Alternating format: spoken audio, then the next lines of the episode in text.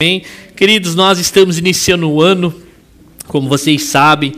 Ah, eu não sei quantos de vocês costumam fazer resoluções sobre o que será feito durante aquele ano. É dieta, é não fazer isso, é deixar de fazer aquilo, ou passar a fazer aquilo outro. E eu pensando em que mensagem eu traria para o começo desse ano. E o que eu queria falar para você é que o ano, queridos, ele pode ser novo mas os princípios são antigos. Os princípios são os mesmos. O que eu quero lembrar à igreja no primeiro culto do ano, queridos, são as marcas de nós como igreja, como nós devemos andar. Nós temos tantas estratégias, nós temos em que horário vai ser o culto, ah, como nós vamos fazer isso, mas fundamento é inegociável. Então eu queria começar este ano com fundamentos, com alicerces. Antes que a gente é, comece a construir alguma coisa e se der conta que a base é fraca. Tudo vai desmoronar, o tempo vai ser perdido, o estresse vai ser grande. E a frustração, talvez, com Deus, que não tem nada a ver, muitas vezes, com os projetos que nós fazemos e não levamos em conta o fundamento. Então, para isso, queridos, eu queria o texto de Atos com você, capítulo 2, do versículo 42 ao 47, nós vamos falar sobre algumas marcas da igreja primitiva. Atos capítulo 2, texto muito conhecido, a partir do versículo 42 até o versículo 47. Amém? Todos acharam? Acompanhe a leitura, no final nós vamos orar e pedir a bênção do nosso Deus. Versículo 42 diz assim a palavra do Senhor. E eles se dedicavam ao ensino dos apóstolos e à comunhão, ao partir do pão e às orações. Todos estavam cheios de temor, e muitas maravilhas e sinais eram feitos pelos apóstolos. Os que criam mantinham-se unidos e tinham tudo em comum. Vendendo suas propriedades e bens, distribuíam a cada um conforme a sua necessidade. Todos os dias continuavam a reunir-se no pátio do templo, partindo o pão de casa em casa, juntos participavam das refeições com alegria e sinceridade de coração, louvando a Deus e tendo a simpatia de todo o povo. E o Senhor lhes acrescentava diariamente os que iam sendo salvos. Oramos ao Senhor. Bendito Deus. Aqui o Senhor nos deu mais uma vez a graça e a oportunidade de iniciar um ano debaixo da tua provisão, Senhor.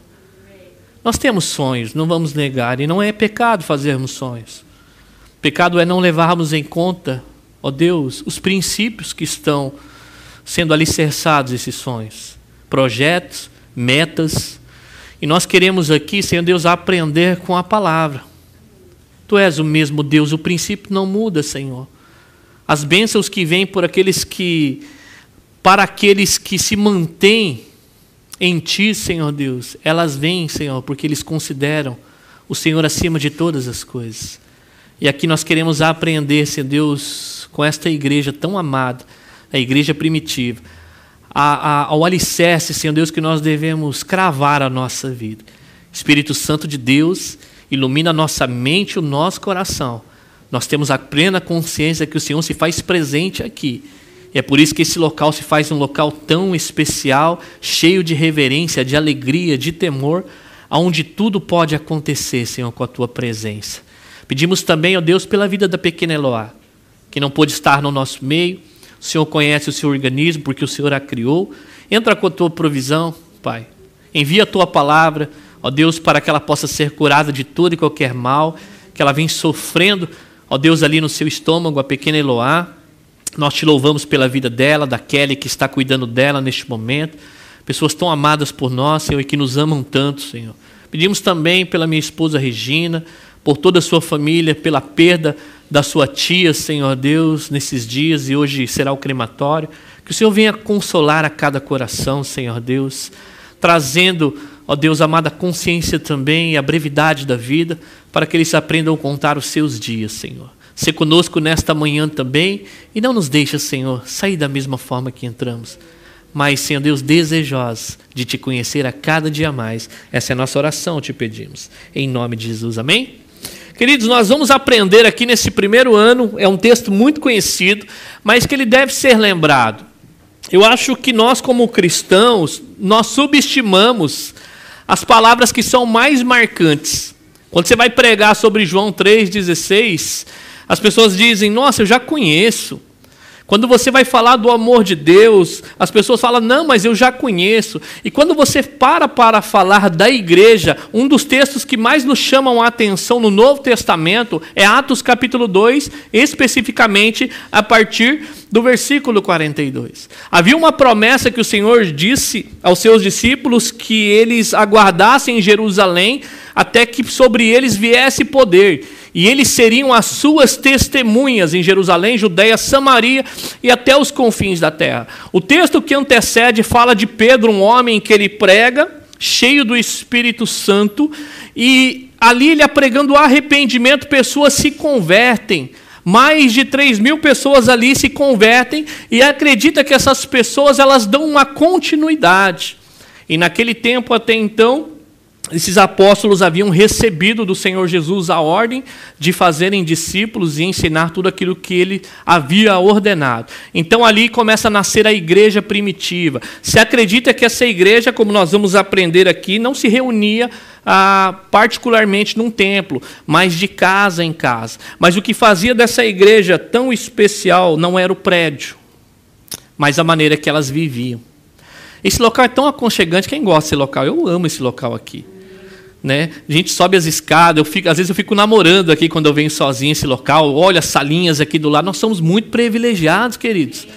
Quando nós olhamos para os nossos irmãos do Oriente Médio, em algumas partes da África, é constrangedor ah, o recurso que eles têm materialmente falando, mas espiritualmente é algo que alegra o nosso coração.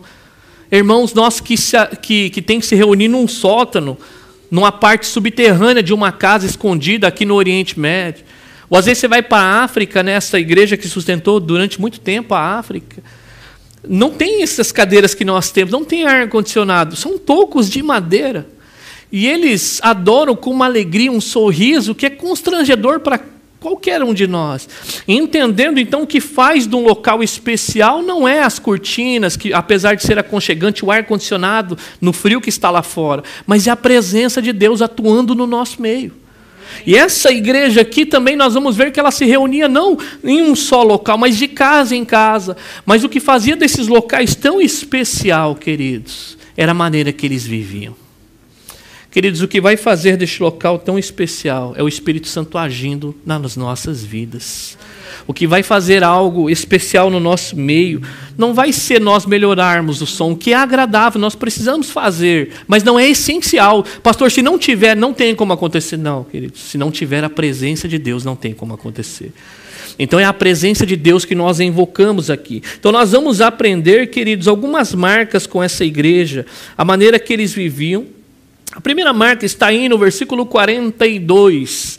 Na versão da NVI vai dizer: E eles se dedicavam ao ensino dos apóstolos. Se você for ler a revista atualizada, vai dizer que perseveravam na doutrina dos apóstolos. É interessante que na nossa caminhada cristã, uma das coisas que nós perdemos de vista é a perseverança. Perseverança. Porque aqui fala dedicar, é algo contínuo, uma ação contínua, não é uma só vez. Né? Aquela, não adianta você falar para mim, vou começar a dieta na segunda. Ok, você pode começar, a questão é, e a continuidade disso? E a perseverança e a dedicação nisso que você vai começar. Então nós entendemos que essa igreja, queridos, ela, ela tinha uma ação contínua na palavra de Deus, que ele vai chamar aqui a doutrina dos apóstolos. E as doutrinas dos apóstolos refere às boas novas de tudo que Jesus disse e fez. Então, uma das marcas daquela igreja que nós temos que ter como igreja para nos manter, ah, dizendo assim, uma igreja verdadeira, é permanecer na palavra de Deus permanecer na palavra de Deus. Pastor, como vai ser o nosso ano de 2022? Qual é a novidade? A novidade, queridos, é que nós vamos permanecer na palavra de Deus, amém? E quando nós sairmos, Deus me livre, se nós sairmos um dia, vocês que estão nesses bancos aí, vocês têm que chamar a atenção. Porque o que vai fazer com que nós venhamos crescer, queridos, fazer a vontade de Deus está exposta no que nós chamamos aqui de doutrina, ou na palavra de Deus. É a palavra de Deus que é o nosso norte. É a palavra de Deus que vai delimitar até onde nós vamos ir. Nós podemos ir além o que diz a palavra de Deus. Até onde nós podemos ir o que diz a palavra de Deus. Durante o ano de 2022, nós podemos discutir que cor vai ser a parede, nós estamos tendo uma reforma. Nós podemos discutir se vai permanecer cortina, nós fechamos a parede, não. Nós podemos discutir, o pastor, mas o púlpito pode ser de madeira, mas se for de acrílico, nós podemos discutir. São coisas que é negociável. Mas o que nós não podemos negociar, queridos, é a palavra de Deus. É a palavra de Deus que no nosso meio ela vai gerar vida, como diz João capítulo 17, versículo 20. Olha o que vai dizer lá. João 17, 20 diz assim: Não rogo somente por eles, mas também por aqueles que vierem a crer em mim, por intermédio da Sua palavra. Aqui é uma oração sacerdotal de Jesus muito conhecida. Então, ao pregar a palavra, o Espírito Santo pode fazer com que essa palavra entre no seu coração para gerar vida. Então nós não podemos subestimar a palavra de Deus. E foi exatamente isso que Pedro fez quando ele prega a Cornélio, um pouquinho mais adiante, Atos, no capítulo 10, versículo 44. Quando Pedro vai pregar a palavra a Cornélio e aqueles que estavam ali, ah, em sua casa. Olha o que diz Atos capítulo 10, versículo 44. E quando Pedro ainda estava falando estas palavras, o Espírito Santo desceu sobre todos os que ouviam a mensagem. Então, o Espírito Santo pode fazer o que nós chamamos de imputar a palavra no seu coração. A expectativa de quem prega a palavra, e eu vou abrir o meu coração para vocês, é que toda vez que eu venho para cá, a minha oração é: Senhor, coloca a palavra no coração desse povo. E eu sei que esse é o único caminho para isso acontecer, queridos. Por isso que o tempo que nós temos aqui é muito precioso. É onde nós, como comunidade, aprendemos a palavra junto. Mas eu poderia aplicar isso de maneira pessoal na nossa vida devocional diária. Quantos de nós, queridos, nos alimentamos dessa palavra de Deus que é algo tão precioso? algo tão precioso. Eu gosto muito da, da Simone, esposa do pastor Diogo, e de uma irmã Elina, que era da nossa igreja. Toda vez que elas tinham a oportunidade de ministrar, principalmente Elina, ela sempre falava que a palavra de Deus é o nosso pão quentinho. Né? Ela pega aquela referência para dizer que nem só de pão viverá o homem, mas de toda a palavra que procede da boca de Deus. Ela é o que nos alimenta, ela é que gera vida no nosso coração. A fé vem pelo ouvir e ouvir a palavra de Deus, queridos. E essa palavra, quando ela é lançada, se aprover o Senhor, se for do seu agrado, ele vai agir por meio dela. É essa palavra, queridos, que não volta vazia e não a do pregador. Então você poderia ah, entender que sim, ah, eu recebi vida quando eu recebi uma palavra. Deus fez com que o meu o entendimento fosse aberto, o, o, meu coração, como se as coisas se tornassem claras quando eu ouvi a palavra X sobre Jesus Cristo, sobre salvação, sobre perdão de pecados. Pastor, mas o que, que eu vou fazer agora que eu recebi essa nova vida, queridos? Nós vamos permanecer na palavra de Deus. Não há uma nova novidade. Então a palavra de Deus não é só para que nós venhamos entrar na vida cristã, é para que nós venhamos caminhar na vida cristã. Que nós venhamos permanecer na vida cristã. Por isso que ela é lâmpada para os meus pés e luz para os meus caminhos, é a palavra de Deus. Ao jovem Timóteo, Paulo, quando escreve lá em 2 Timóteo, capítulo 3, versículo 16 e 17, olha a instrução para aquele jovem, já que Paulo estava se despedindo. 2 Timóteo capítulo 3, versículo 16 e versículo 17. Qual era a instrução para aquele jovem? Olha o que vai dizer lá. Toda a escritura é inspirada por Deus e útil para o ensino, para a repreensão, para a correção e para a instrução na justiça. Toda a palavra de Deus. Olha o que diz o versículo seguinte: para que o homem de Deus seja apto e plenamente preparado para toda boa obra. Hoje nós estávamos falando aqui no encontro da manhã sobre a importância da liderança focar nisso, que através da palavra, como diz Efésios no capítulo 4, a congregação vem sendo preparada para que elas possam, queridos, exercer o dom qual o Senhor deu a elas. Então, qual é o que, que Timóteo deveria fazer ali então? Ele deveria pregar a palavra de Deus porque ela que é útil para o ensino, para a correção, para a repreensão na justiça, a fim de que todo homem de Deus seja perfeito e perfeitamente habilitado para toda a boa obra. Amém? Porque a palavra, queridos, a, a, a palavra de Deus, ela, ela é algo maravilhoso. E deixa eu falar algo para você aqui. Por mais maravilhoso que seja um entendimento seu, se ele estiver fora das Escrituras, contra as Escrituras, nós devemos descartar isso daí.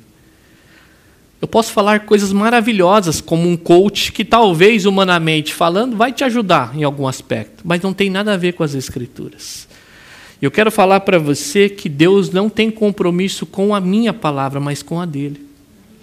Então, toda vez que eu trago é a palavra de Deus, o compromisso de Deus é com a sua própria palavra, não com a do Luciano. Porque se eu falar as minhas meras palavras aqui, queridos, ela não tem o poder de causar nada em você. Nada. Então, o compromisso de Deus é com a sua própria palavra. Então, aquela igreja era uma igreja que entendia isso. Elas perseveravam, elas se dedicavam à doutrina dos apóstolos. Amém? Queridos, mais uma segunda marca, ela está ainda no, no, no versículo 42, volte lá em Atos 2. A segunda marca daquela igreja, olha que interessante. A segunda marca dela é a comunhão. Essa palavra comunhão aqui é koinonia. E ela pode estar relacionada aqui, queridos, de três formas. A primeira delas, eu queria que você olhasse comigo, 1 Coríntios capítulo 1, versículo 9. Olha só a primeira forma que nós devemos andar em comunhão.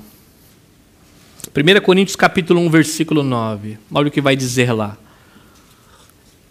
Fiel é Deus, o qual chamou a comunhão com o seu Filho Jesus Cristo, nosso Senhor. Então, uma igreja, queridos, que essa palavra ela pode abranger, claro que a nossa comunhão, que nós vamos ver aqui, com o nosso próximo, mas com Cristo. Sem comunhão com Cristo, não tem comunhão com o próximo. O que faz com que venhamos ter comunhão uns com os outros é nossa, o nosso relacionamento real e profundo com Jesus. Porque, queridos, o pecado ele nos separou não só de Deus, mas uns dos outros. E toda vez que a igreja resolve andar de maneira prática na divisão, ela está expondo o seu coração pecaminoso. Então a igreja que anda numa relação profunda com o Senhor Jesus Cristo, de alguma maneira, ela vai refletir aqui embaixo. Então a nossa comunhão primeiro, a qual Deus nos chamou, é a comunhão com o seu filho Jesus Cristo. Se você for a 1 João, capítulo 1, versículo 6, vai falar da nossa comunhão com Deus. Olha o que vai dizer lá, 1 João capítulo 1, versículo 6. Se afirmarmos que temos comunhão com Ele, mas andamos nas trevas, mentimos e não praticamos a verdade. Comunhão com Ele, quem ali? Com o nosso Deus. Então, comunhão com Deus, ela muda a nossa vida, amém? Porque não tem como nós dissermos que andamos com Deus e andamos nas trevas. O que é andar nas trevas? Andar no pecado. Não é pecar, porque João vai falar na sua carta: aquele que diz que não tem pecado é mentiroso. Mas aquele que vive num pecado não viu nem conheceu a Deus. Viver no pecado é andar nele sem se importar com nada. Então a nossa comunhão que o Deus nos chamou é com Deus. Pastor, e como eu sei que eu estou em comunhão, em coinonia com Deus? O seu estilo de vida. a maneira que você está andando com Ele. Se você anda nas trevas, se você anda no pecado e diz ter comunhão com Deus, eu quero falar para você que você está enganado. Mas quem está em comunhão com Deus e anda nas trevas, olha a aplicação direta no versículo seguinte desse mesmo capítulo. Olha a aplicação direta que João vai fazer. Se, porém, andarmos na luz, como Ele está na luz, temos comunhão uns com os outros, e o sangue de Jesus, seu Filho, nos purifica de todo pecado. Então, qual era a aplicação de andar em trevas? É claro que eu poderia trazer todo e qualquer pecado, mas como nós estamos tratando aqui da comunhão, e aqui João ele é bem específico para falar: olha, se você não tem comunhão com o seu irmão, você está em trevas. Se você não consegue se relacionar com aquele pelo qual eu salvei, semelhante a você, eu quero dizer para você que você está em trevas. Mas se você tem comunhão com ele, nós andamos na luz. Esse andar aqui é caminhar, é estilo de vida, é perseverar, é dia após dia, andarmos na luz. E aí ele diz o que? Quem está andando na luz? Qual é a maneira que nós refletimos como igreja que nós estamos andando na luz? Tendo comunhão uns com os outros. E deixa eu falar para você, queridos, que essa comunhão muitas vezes não é agradável. Quando eu falo agradável, eu estou dizendo não é agradável quando o meu desejo pecaminoso quer predominar. Por que, que não é agradável, queridos? Porque na comunhão as minhas debilidades são expostas. Casal é assim com você? No namoro a gente não consegue ver muito. Você deixa na porta de casa, pega, vai namorar, janta, tudo bonitinho. Aí você casou, passa. Os primeiros dias você até se esforça. Ai, nem escovar o dente na frente do cônjuge você escova. Mas depois a intimidade começa a ser exposta.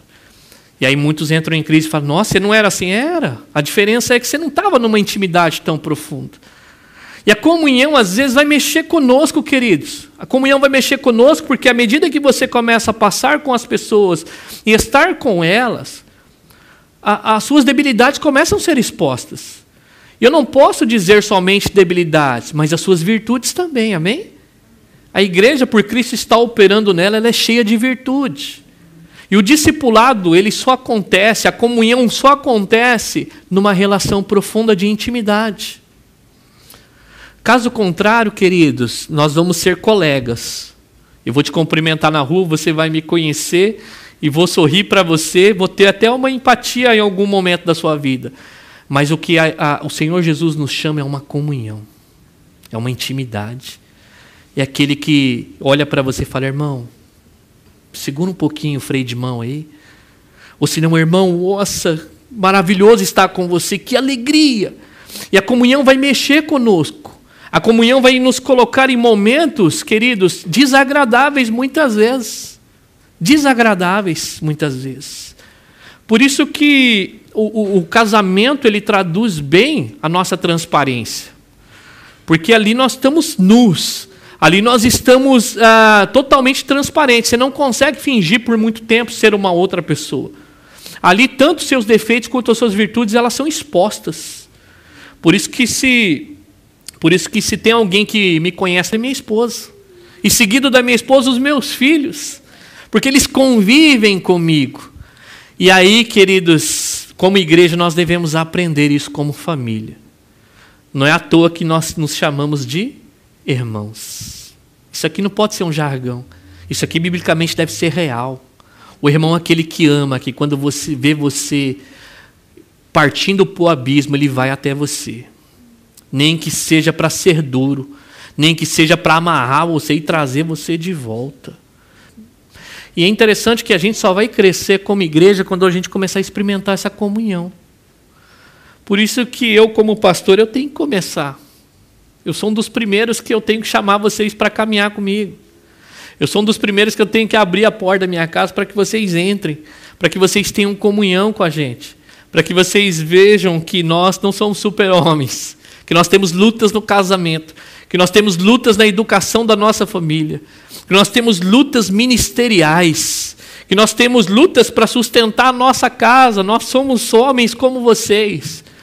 A única coisa que está sobre nós como liderança é o privilégio e a graça de servir o nosso Deus, só isso. E a responsabilidade que um dia prestaremos conta diante do nosso Deus. Mas que nós devemos experimentar essa comunhão, e essa comunhão, querido, só vem através de Cristo Jesus, o nosso Senhor. Amém? E nós vamos perceber de que maneira aquela igreja agia. Olha só os aspectos da comunhão. Volte lá ao versículo 44 do capítulo 2. Olha só como era calorosa a comunhão daquela igreja. Como ela se dedicava à unidade e perseverava nessa unidade. Versículo 44, olha o que diz lá. E os que criam mantinham-se unidos e tinham tudo em comum. Então você vê que essa igreja ela era unida de espírito, queridos. E essa unidade, ela reflete de uma maneira prática.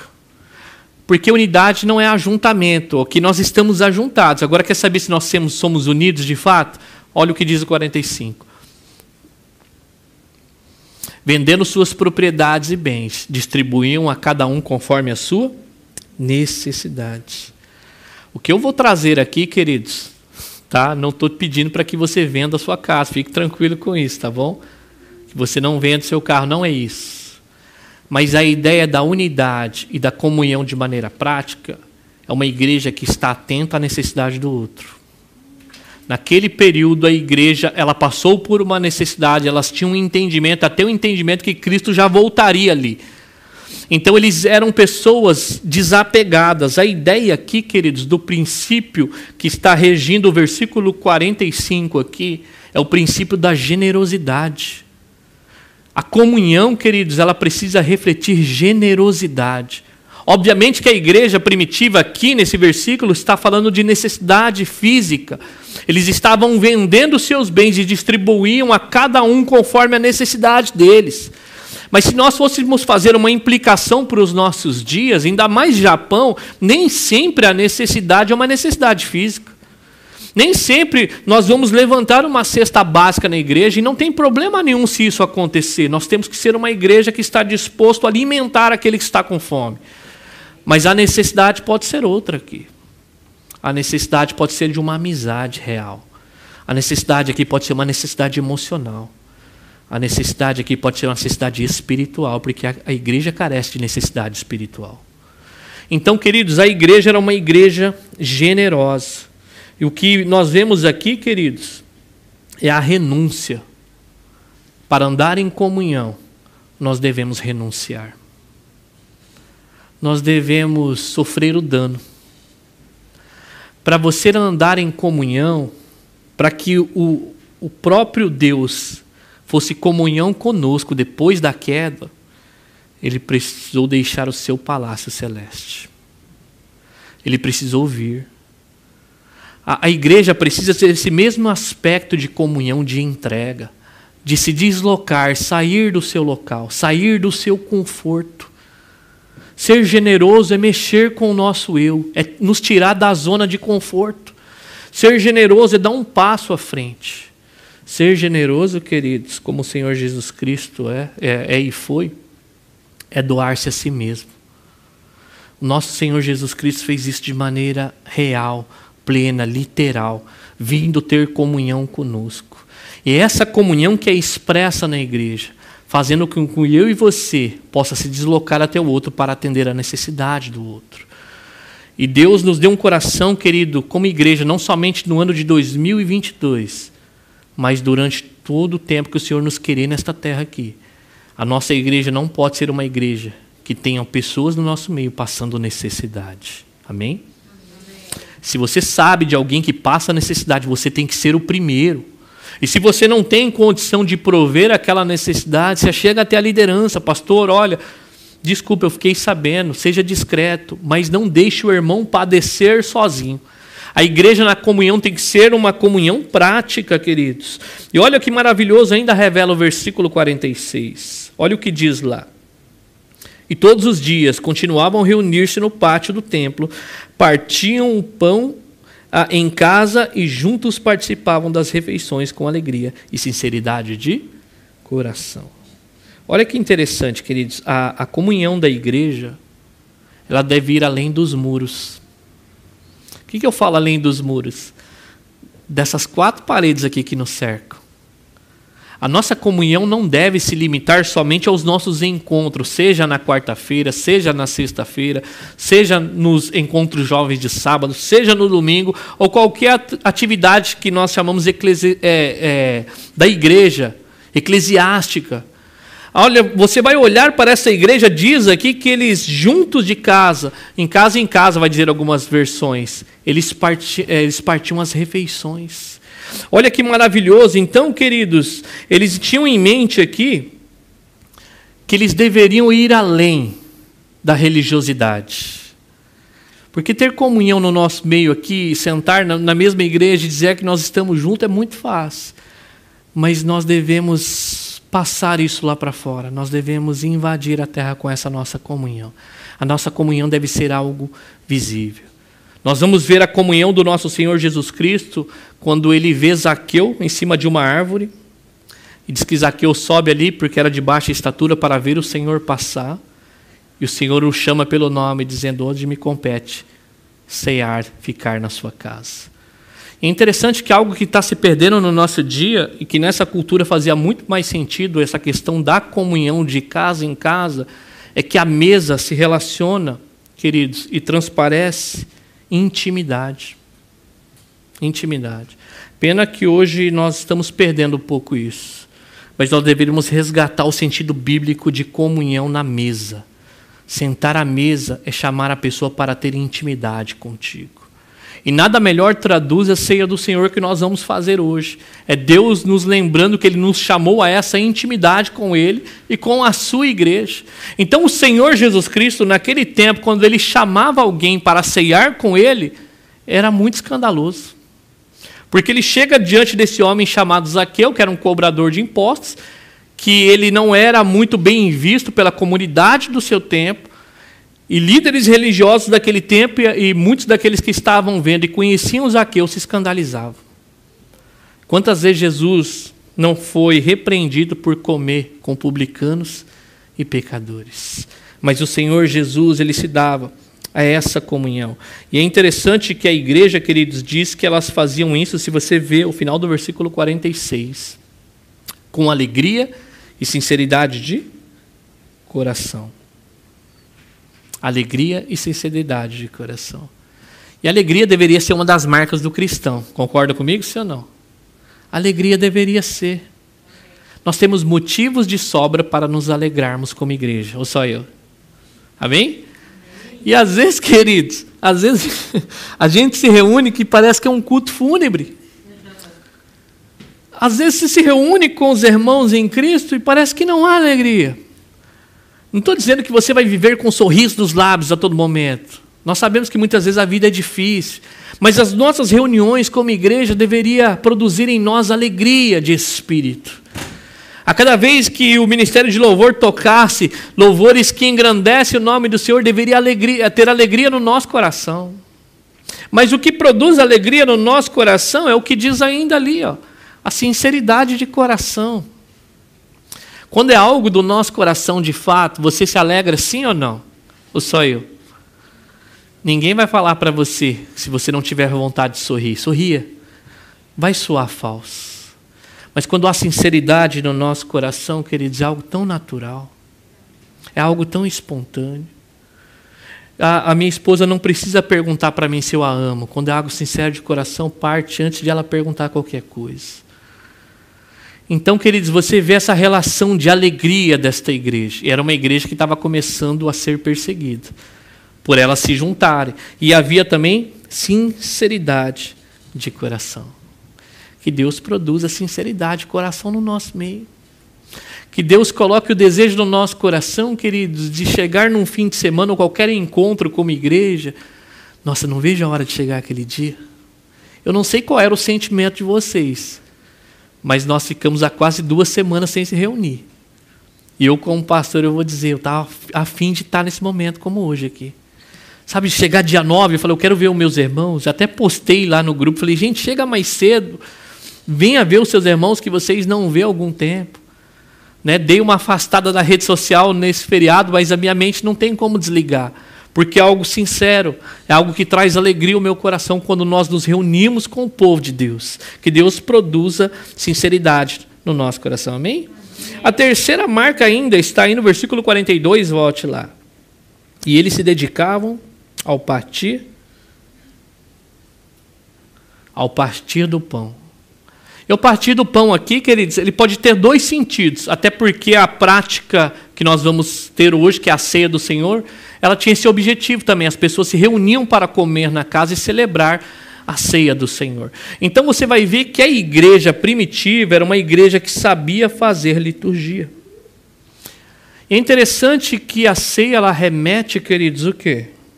O que, que nós devemos trazer à memória? Aquilo que o Senhor fez. Era uma igreja que estava continuamente se reunia lembrando daquilo que o Senhor havia feito na vida deles. Nós temos que ser uma comunidade que se reúne, queridos, com esse entendimento. Com o entendimento, queridos, daquilo que o Senhor fez na nossa vida. É uma igreja que tinha liturgia, era uma igreja que tinha comunhão, mas era uma igreja também, queridos, que tinha o partir do pão, trazia à memória aquilo que Cristo havia feito nas nossas vidas. E por último, diz que elas se dedicavam o quê? A oração. E a oração aqui é uma oração comunitária. Eu quero partir do pressuposto que você ora individualmente, amém? Se você é um cristão, você ora. Deus te chamou para essa vida em comunhão com Ele. Mas a ideia de oração aqui é uma oração comunitária. Ah, era uma igreja, queridos, que perseverava em oração. Oração aqui nos remete, sim, à comunhão, porque quando nós oramos, nós temos comunhão com Deus, mas dependência. Eu poderia traduzir aqui que essa igreja, ela vivia na dependência de Deus. Nós temos que ser uma igreja, queridos, no ano de 2022 que anda na dependência de Deus. Tudo o que nós venhamos fazer aqui vem a ser na dependência do Senhor. Por isso que nós temos clamado, queridos, durante tanto tempo, que as nossas reuniões sejam encontros de oração. Nós temos os nossos encontros de quarta-feira. Na quarta-feira eu entendo que nem todos podem participar, mas se você pode, eu quero encorajar você no ano de 2022 a fazer parte desse projeto. Nós nem ainda estamos ah, presencial, nós estamos online. É tirar uma hora do seu dia para nós nos reunirmos em oração. Mas mais do que isso, eu entendo que no domingo é algo muito especial de nós nos reunirmos para cumprir isso que o Senhor nos chamou viver na comunhão e na dependência dele como igreja. Que esse ano de 2022, queridos, nós venhamos ser essa igreja que anda na dependência do Senhor e na comunhão com o Senhor, uma igreja em oração. Amém? E essa igreja ainda diz que no versículo 47, na parte B, diz que era uma igreja que louvava a Deus. Olha o que vai dizer aí. Louvando a Deus e tendo a simpatia de todo o povo. É uma igreja, queridos, que proclamava com a sua própria vida uma vida de adoração a Deus. Porque a partir do momento que você permanece na palavra, a partir do momento que você tem essa comunhão com Deus Pai, com Deus Filho e com a sua igreja, e você ainda estende essa comunhão inframuros, sai desse ambiente aqui e vai ter comunhão além daqui, queridos, olha o que acontece, a nossa vida é uma vida de adoração a Deus. É uma vida que nós louvamos a Deus com a nossa própria vida. E eu tenho falado no culto de Natal o que acontece com aqueles pastores quando eles encontram o menino deitado ali numa manjedoura. Eles voltam louvando e adorando a Deus. Eles não voltam a ser mais o mesmo. Eles voltam sim para aquela vida do pasto, mas eles voltam para viver uma vida diferente. Nós devemos ser uma comunidade que reflete o louvor. Quando eu falo louvor, não estou dizendo somente entrar aqui quando louvor, durante 30, 40 minutos, estiverem cantando e vocês louvando a Deus. A sua vida deve ser uma vida de louvor a Deus, expressando uma verdadeira adoração por aquilo que Deus é e por aquilo que Deus fez na sua vida. E ainda na parte B, vai dizer o que o Senhor faz nessa igreja. E o Senhor lhes acrescentava diariamente os que iam sendo salvos. O que nós aprendemos aqui? Que quem acrescenta é quem? Deus, o Senhor. Quem acrescenta é o Senhor. Então, quem coloca cada membro, queridos, aqui é o nosso Deus. Ele é o Senhor da igreja, amém? E olha que interessante que essa comunhão, esse estilo de vida, chamava a atenção de todo o povo. E se acredita aqui que o estilo de vida daquela igreja refletia na cidade, eu poderia dizer aqui no bairro, naquelas pessoas que estão lá fora. A pergunta para nós é aqui como igreja Betel Iga, as pessoas que entram aqui, que não conhecem a Jesus, o que, elas pensam de nós? E se ela te ver na rua um dia, se ela te ver um dia na igreja que você não perceber que ela entrou, e de repente ela entra na empresa que você está trabalhando e começa a trabalhar com você. E se de repente você está num mercado brasileiro ou num trânsito cortando os farol vermelho, buzinando, tentando empurrar os outros com o seu carro, o que, que, que as pessoas pensam de nós quando elas entram aqui? Essa é uma pergunta legítima que nós temos que fazer. O que elas veem? Nós temos a simpatia da cidade? Estou dizendo que a cidade vai nos adorar, até porque nós sabemos que as luzes incomodam as trevas. Mas, via de regra, queridos, a maneira que nós vivemos é atraente a muitos. Deve ser distinta. Então, a maneira que esses homens viviam era uma vida de louvor, queridos. E o Senhor acrescentava a cada um no corpo. E eu quero dizer que se você está aqui, foi o Senhor que te colocou aqui, amém? É o Senhor que te trouxe aqui. E ainda ele vai dizer no versículo 43, volte lá na parte A, vai dizer que essa igreja andava e todos estavam cheios de temor. Cheio de temor. O que é temor, queridos? Não é medo é reverência a Deus. E por que reverência a Deus? Porque Deus está aonde ele está? Presente. Aonde Deus está presente, deve haver reverência. E quando eu falo de reverência, queridos, talvez muitos pensem assim. Quando você chega embaixo, nessa parte aqui, eu não sei como que é a repartição de vocês. Na hora que você abre a porta, talvez você pense assim, reverência. Aí você tira o boné, aí você fala para as crianças assim: ó, aqui é a casa de Deus. Mas eu quero lembrar que essa igreja primitiva, elas não se reuniam em templos, elas se reuniam em casas. A mesma casa, por exemplo, a casa que você mora, você traria os seus irmãos para lá para viver este momento de palavra de Deus, de comunhão, de adoração. E toda a vizinhança ia ficar sabendo sobre aquilo. O temor, o que faz a igreja, queridos, temer, ter reverência, é a presença de Deus. Pastor, então quer dizer que se eu sair daquela porta, atravessar a rua, alguns metros longe desse ambiente, eu posso já não viver uma vida de temor e reverência? Não. Porque a, a Bíblia fala para nós que hoje Deus habita onde? em nós. Nós somos templos do Espírito Santo de Deus. Então, queridos, a vida de reverência não se limita a um local, mas é um estilo de vida. Quando você voltar para sua casa, você tem que viver essa vida de temor e reverência a Deus. Quando você voltar para o trabalho na segunda-feira ou na terça-feira, porque segunda-feira é feriado, você deve viver essa vida de reverência a Deus. Então, queridos, eles tinham a plena consciência de que Deus se fazia presente no meio deles. Deus conosco. Até porque muitos deles haviam recebido aquele avivamento na, na pregação de Pedro, onde o Espírito Santo vieram sobre eles e os tomaram de temor. Então a vida deles era uma vida de reverência, e nós temos que ser uma comunidade que vive no temor do Senhor. Não somente quando nós nos reunimos aqui, queridos, mas aonde você estiver, nós devemos ter uma vida de temor ao nosso Deus. Amém? E não somente isso, Deus não somente é presente, mas Ele também é poderoso. Olha o que vai dizer a parte B. E muitas maravilhas e sinais eram feitos pelos apóstolos. Então quero falar para você que Deus não somente é presente, mas também é poderoso. Aonde Deus se faz presente, queridos, o milagre pode acontecer. Aonde Deus se faz presente, maravilhas podem acontecer porque Ele está presente. Eu quero falar para você que Deus está presente nesta manhã. Deus ele pode curar, Deus ele pode restaurar, Deus ele pode converter. Então Deus pode operar de maneira sobrenatural no nosso meio. Eu quero encorajar você nesse ano de 2022, queridos, a ter essa consciência, a nós permanecermos na palavra de Deus, a tudo que nós viemos fazer, queridos, que nós viemos procurar nas Escrituras aquilo que o Senhor está nos mostrando, qual é o norte, aonde nós devemos seguir.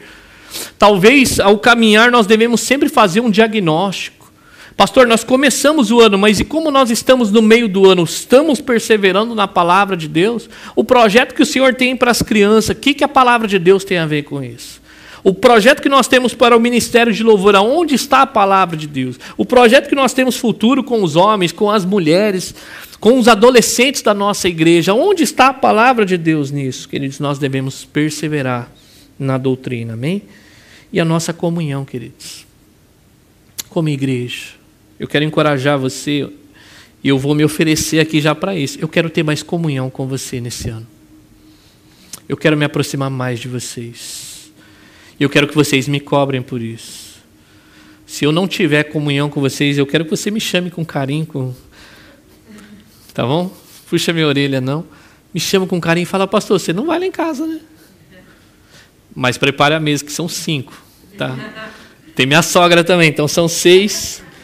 Mas quiser chamar a gente só para tomar um café, ou senão a gente vem para a igreja. Mas não falo só resumir a comer.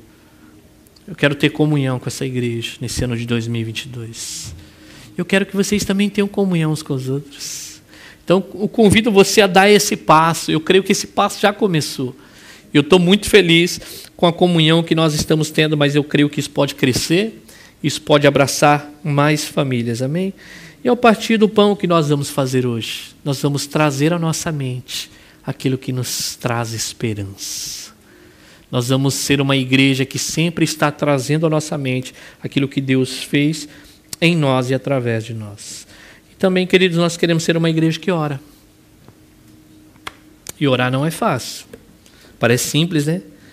Ah, pastor, como eu oro? Ah, fala com Deus com as suas palavras. Com as palavras parece simples, queridos, mas a luta é terrível. Orar muitas vezes, queridos, é doloroso, porque a nossa carne ela vai sendo mortificada e mortificada dia após dia. Eu quero convidar você nesse ano de 2022 estar conosco em oração. Nós vamos começar um projeto de jejum e oração. Eu vou comunicar a vocês depois como nós vamos fazer isso, porque eu não quero que você cante aos quatro cantos da terra que você está jejuando, tá bom? Nós vamos fazer esse momento de jejum e oração. Eu vou falar qual é o propósito desse jejum e oração. E se Deus quiser, toda a igreja vai participar, amém? A não ser que você tenha um problema de saúde, fique tranquilo, eu vou explicar. Não estou ah, sendo arbitrário aqui, falar você tem que fazer, até porque não funciona se não for com entendimento e se não for sincero do coração. Mas esse ano nós vamos convocar um jejum e oração. Se prepare que nas sextas-feiras, esporadicamente, nós vamos ter vigília. Se tiver um aqui, a gente vai orar. Então, queridos, sexta-feira, se preparem, nós vamos ter os nossos encontros familiares, mas haverá sextas-feiras que nós vamos ter vigília.